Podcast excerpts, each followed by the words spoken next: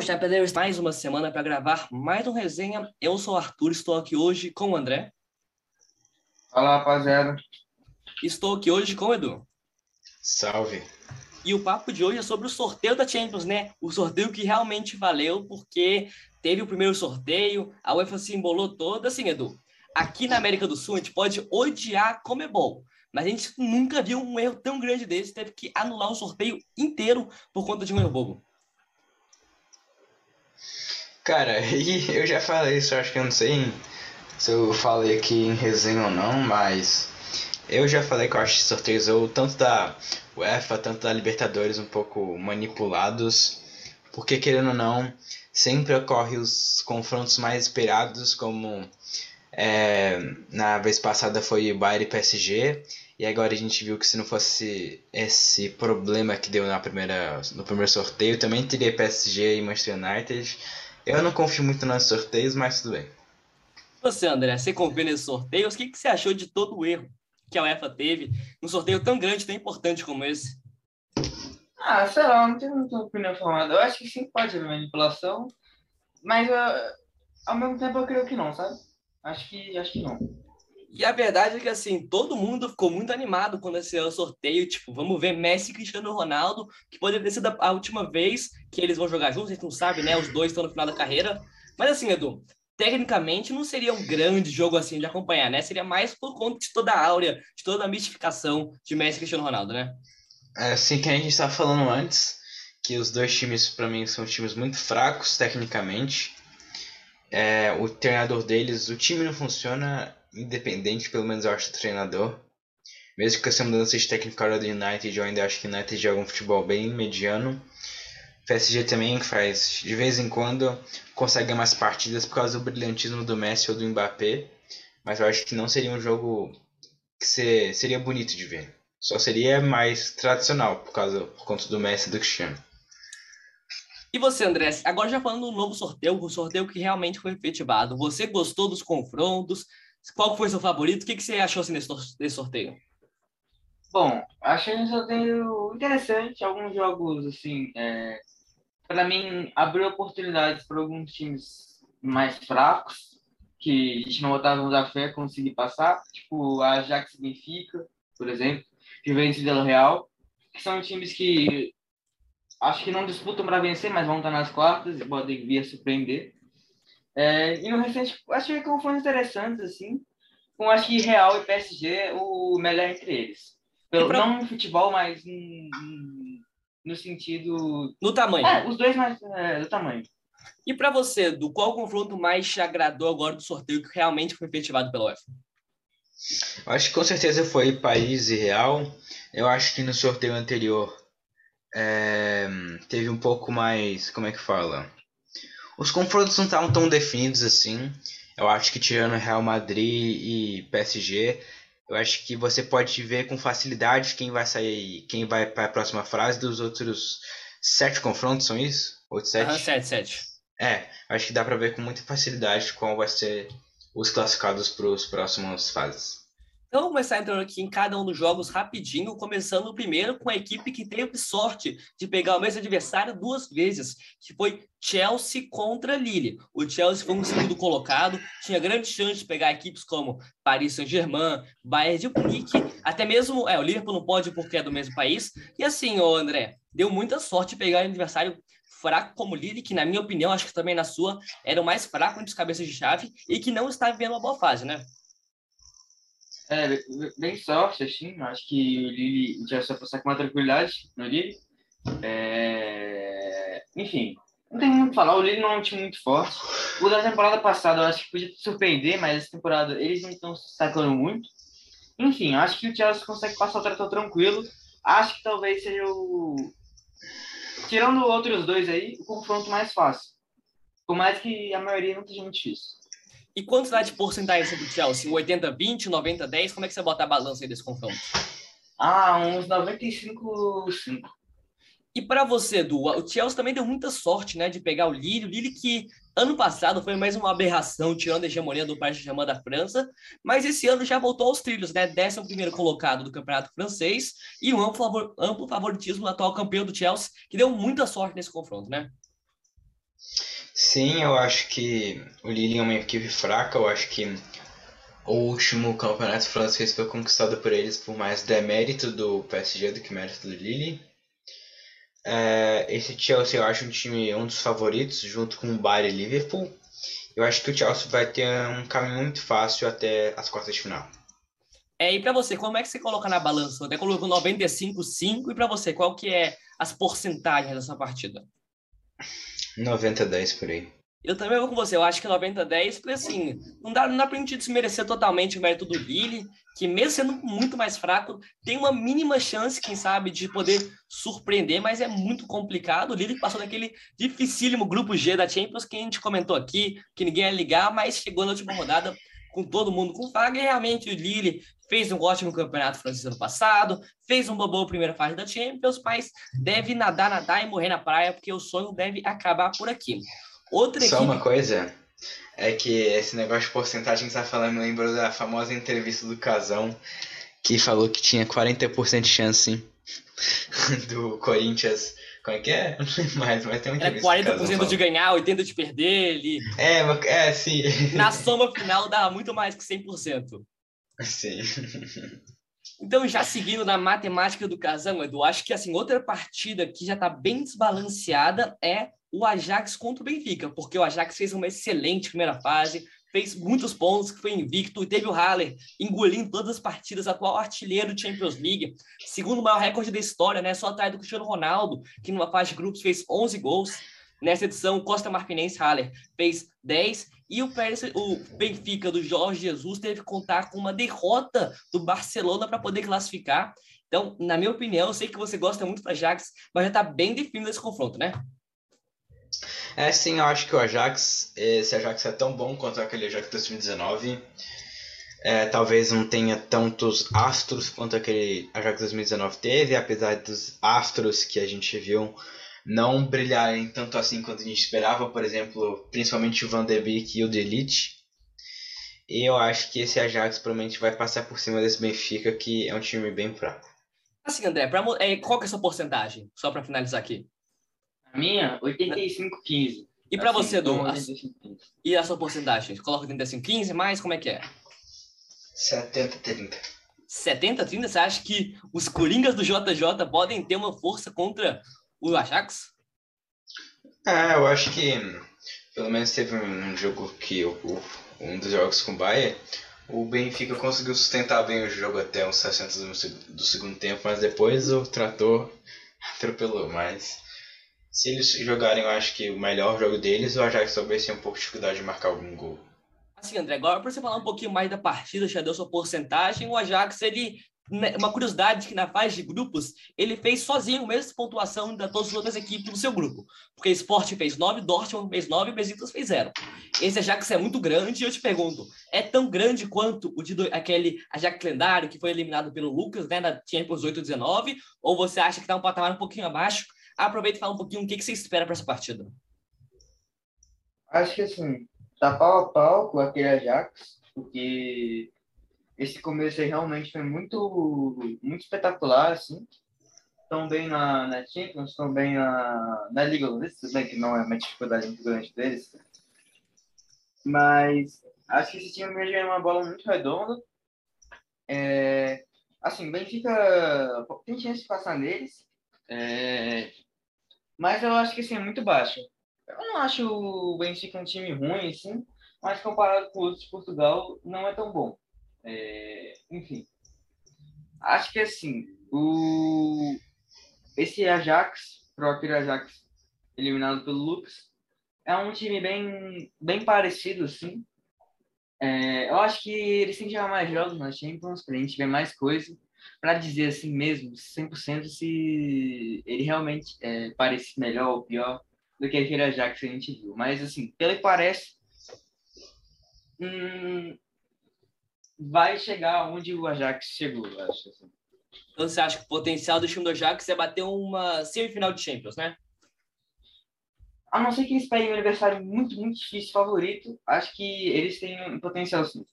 Surfando nessa onda desse, do potencial desse Ajax, Edu, para você, até onde esse time pode chegar? Eu acho que com facilidade bate uma semifinal. E talvez, é, dependendo de quem pegue na semifinal, consiga bater uma final. Porque, assim, nesse momento, acho que são poucas equipes da Champions que jogam futebol melhor que o do Ajax. Né? Se pega a Bayern de Munique, se pega Liverpool, até mesmo o Manchester City o Chelsea, aí pode ter uma dificuldade.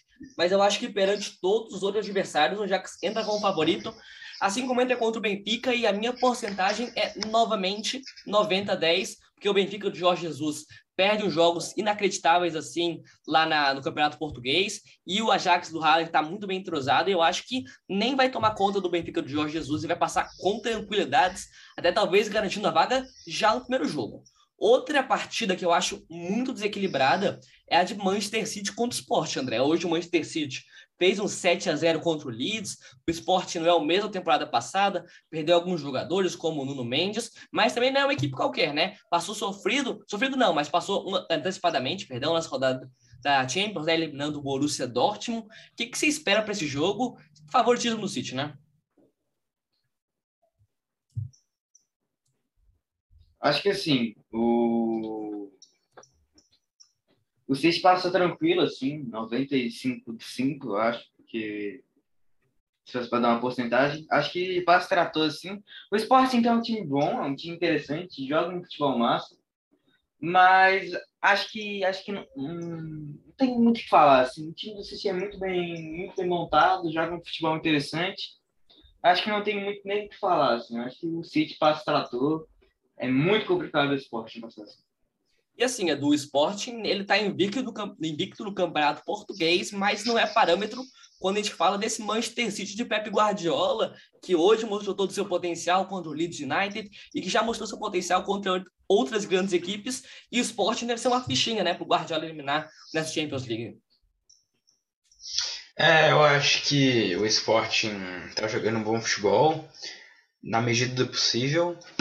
E eu acho que também o City passa, mas eu acho que é com essa facilidade que vocês estão falando não, porque a gente viu que o Ajax, não, que o Sporting, ele conseguiu bater de frente com o Borussia, que não é um time muito fraco não.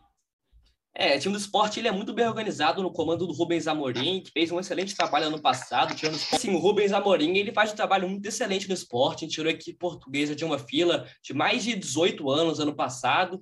Mas é, o City é muito superior, mas eu acho que, assim, pelo que o Edu falou, como o esporte equipe organizada, tirou o Dortmund, fez até alguns momentos um jogo duro contra o Ajax, que a gente tirou tanta bola aqui eu daria 80 a 20 para o City, mas acho que é assim. Não é tão favorito quanto o Ajax é contra o Benfica, mas o esporte merece o valor e por isso um 80 a 20. Uma partida que eu acho que, sinceramente, é 100 a 0 é o Bayern de Munique do Nagelsmann contra o Red Bull Salzburg, né? Outra equipe da franquia Red Bull, que já, se não me engano, pegou o Bayern de Munique recentemente na Champions passada na fase de grupos. E assim, Edu, o Bayern vai tomar conhecimento da equipe austríaca, que já pode até dar adeus à competição antecipadamente. É, Salzburg não deu muita sorte não nos dois sorteios. Antes de pegar o Liverpool, agora pegou o Bayern. E os dois provavelmente iam ser só uma goleada. Para mim, os dois melhores times atualmente da Europa. E 100 a 0 também porcentagem ou você é um pouquinho mais conservador do que eu? O que, que foi? Qual que seria a sua porcentagem? A 95, 5.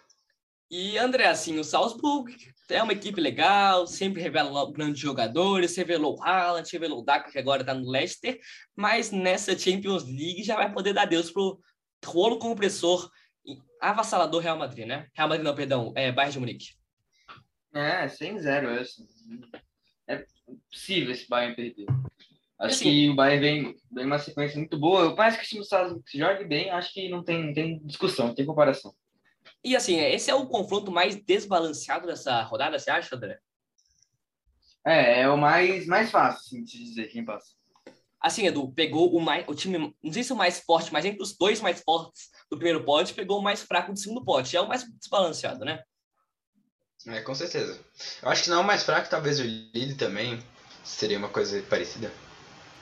Mas esse teria que ser um confronto tipo Lille e Thiago. O Lille e Chelsea também tá bem desbalanceado, mas eu acho que, pelo que mostrou na temporada. É, o Chelsea ficou em segundo, né? Foi verdade. É, o, primeiro é o Lille desse pote, então é complicado. Ah, a assim. Juventus conseguiu ficar em primeiro, eu tinha esquecido disso. Uhum.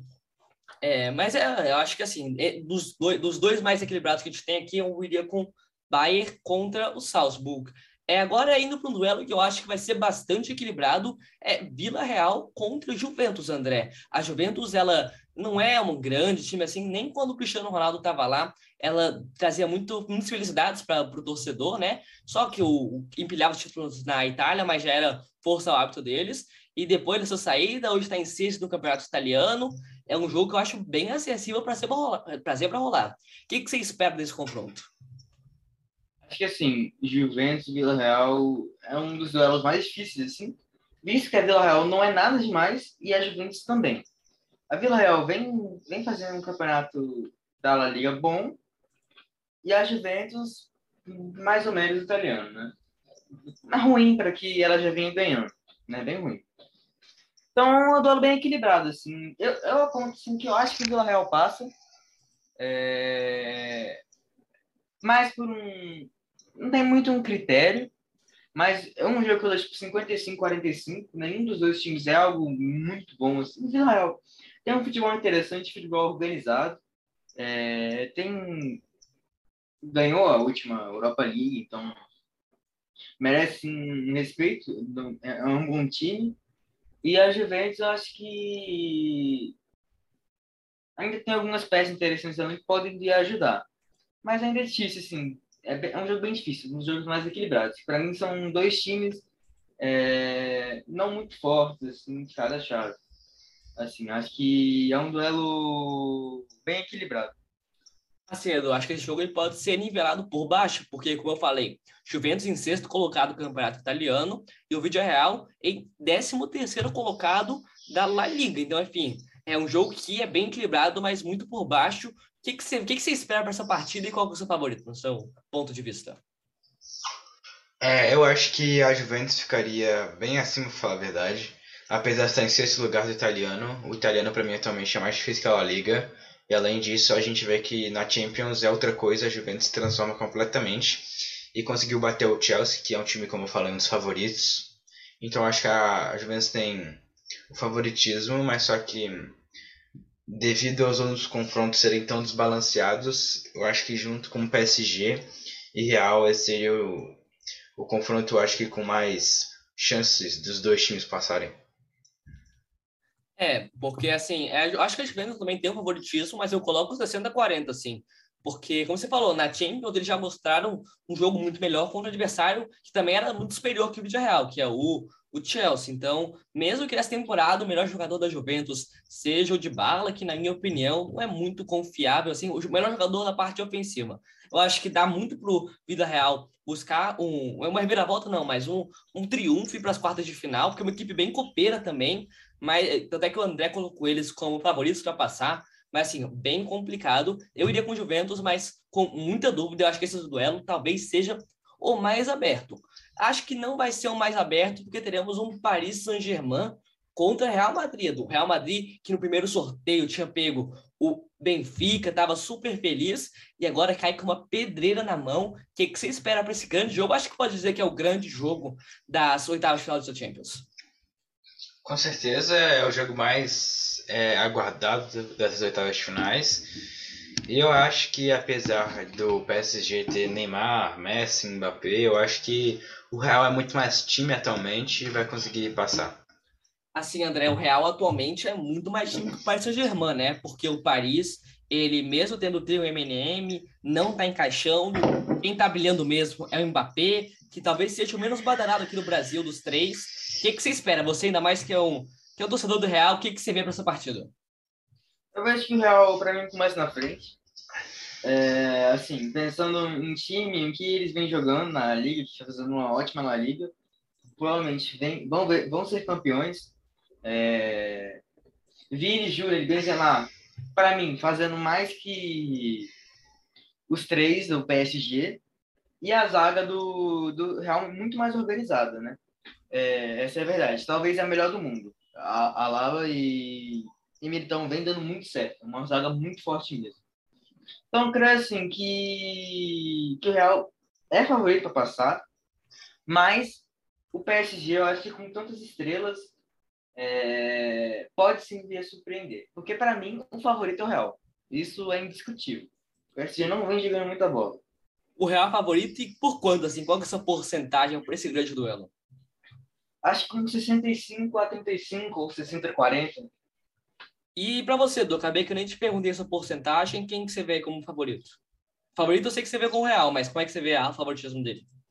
60 a 40, eu acho. Eu dou com vocês e o André levantou um bom tópico, que é assim, nesse momento, a dupla Vini Júnior e Benzema tá numa temporada melhor que a, a, o trio MNM, né? De Messi, Neymar e Mbappé. Até quando você acha que a gente pode sustentar isso? Você acha que vai ser uma coisa que vai até o final da temporada? Ou você acha que o trio fantástico assim do Saint-Germain vai conseguir dar a volta por cima? Eu sinceramente não coloco muita fé nesse time do PSG, mesmo se chegar um novo treinador. Eu acho que eles acham que estão jogando FIFA esse shake aí e não sabem como montar um time de verdade contratam o Messi, mas a zaga ainda é toda esburacada, meio de campo idem. E eu acho que esse time do PSG é muito desorganizado. E assim, André, parte dessa desorganização, talvez esse PSG seja o time mais individual, assim, que depende muito de atuações individuais de cada uma das suas estrelas. É muito culpa do técnico? Quem mais você consegue colocar como culpado da situação? O time é montado, o time, por exemplo, o Ramos, é, não, jogou uma partida, uma, duas partidas, não foi o Ramos? É, ele, ele estreou por agora, depois de cinco meses de assinar o contrato, ele estreou e ainda muito fora de forma ainda, mas fez uma boa partida na sua estreia. É, sim, sim, sim, mas eu, eu digo assim, a, a, montagem do elenco. É, porque, não, assim, no meio campo, você só vê mesmo destaque muito o Verratti. Na, na zaga, você tem Thiago Silva e Sérgio Ramos, o Sérgio Ramos foi estrear agora, há pouco tempo.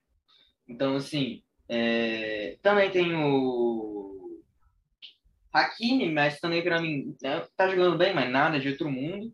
É, mas esse contrata dois goleiros super porra, bons, mas você tem dois goleiros super bons, não, não tem tanto sentido assim. Não é mais você contratar um meio campista, enfim. Acho que o elenco é mal montado e poderia jogar melhor. Também um pouco por o treinador. Acho que é isso. O não é só uma pessoa que a gente pode dar a culpa, são, no geral, o elenco foi mal montado, é mal montado há muito tempo já, não já teria ganhado uma Champions. Enfim, acho assim que, que é mais a montagem do elenco mesmo, principalmente. É, e a gente tem a mística do, do Messi também no Santiago Bernabéu, que já fez grandes atuações lá, teve até aquele fantástico gol que ele mostra a camisa para a torcida do Barça que está lá e pega um tom de provocação. E assim, Edu, você acha que essa mística de Messi contra Real Madrid, você acha que na hora do jogo, assim, pode fazer alguma diferença para pelo menos psicológico do PSG? Repete a pergunta, por favor. Que assim, o Messi, ele tem, ele sempre, ele gostava muito de fazer gols no Real Madrid, né? Até o Cristiano Ronaldo sair, ele sempre travava um grande duelo lá. Você acha que toda essa história que ele tem contra a equipe espanhola pode acabar pesando psicologicamente para lado do PSG durante o jogo? Acho que não. É, acho que na verdade o Messi não tá jogando muito bem não, ele só joga bem quando o Mbappé joga bem. Se, se continuar assim, na minha opinião, o Real vai vencer até com certa tranquilidade. E André, você acha que isso pode pesar um pouquinho da mística do, do Messi contra o Real Madrid? Ou você acha que dentro do jogo o que está nessa temporada não está muito bem e pode vai acabar sobressaltando? Acho que pode acontecer os dois. É difícil você falar uma coisa, né? Acho que sim. Mas se for seguir o normal, o padrão é o que o Edu falou aí.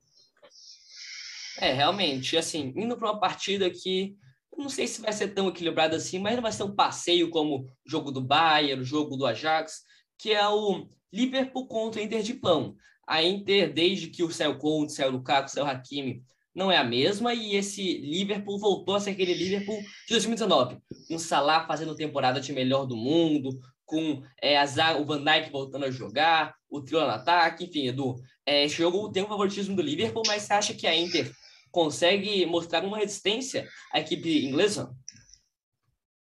Acho que é pouquíssimo. Acho que o Liverpool, como eu disse, é, um dos, é a maior equipe europeia junto com o Bayern de Munique, estão jogando um futebol muito bom. Em quando, ambas as equipes, tanto Bayern quanto Liverpool, dão suas derrapadas, mas eu acho que isso é normal de qualquer clube. Eu acho que Liverpool vai vencer, vai vencer com certa facilidade, sei lá, tá jogando muito bem. É, a equipe toda tá jogando bem, pra falar a verdade. Então acho que o Liverpool passa com até certa tranquilidade. E para você, André, você acha que essa Inter de Milão, que atualmente é líder do campeonato italiano, mas que já não é a mesma do ano passado, ela vai conseguir, pelo menos, mostrar uma resistência a esse Super Liverpool que está jogando essa temporada?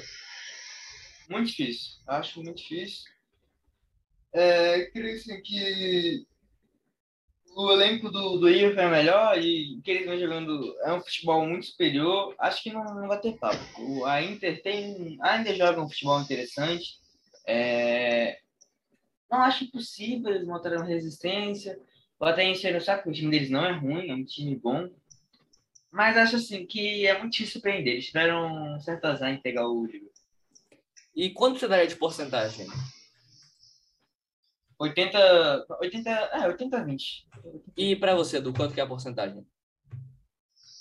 Acho que 85, 15. Eu vou com também, um pouquinho mais conservador, 80-20. E agora, indo para a última partida, eu acho que só fica atrás na, do, do jogo do PSG Real, tamanho de grandeza, assim, de história, que vai ser Manchester United contra Atlético de Madrid, mas não é nem por rivalidade das duas equipes, André. É mais por conta do Cristiano Ronaldo, que tem uma das suas vítimas favoritas, o Atlético de Madrid, de Simeone. O que, que você achou desse sorteio? Quem que ser o favorecido de, de ter esse encontro, desse duelo? Acho que para mim é 50-50, porque o Atlético de Madrid também não vai fazer uma temporada muito boa, que nem a última. Vai fazer uma temporada ok, mas também nada demais. E o Manchester United também não vem. United, Manchester United vem jogando um futebol bem marromeno.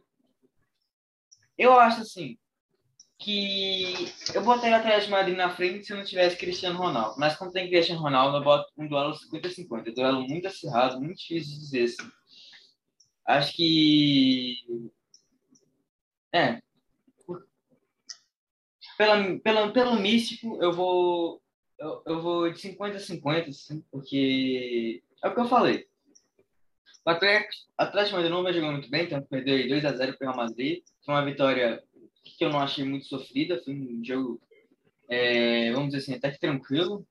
Tranquilo não, mas vamos dizer assim, é, bem jogado pelo Real Madrid, eles conseguiram neutralizar o Atlético Madrid tranquilo e o Manchester United também que não jogando muita bola. Então, assim, pra gente, quando olha 50-50, é, vejo talvez o Atlético Madrid tá um pouquinho mais na frente, mas é, o Cristiano pode mudar.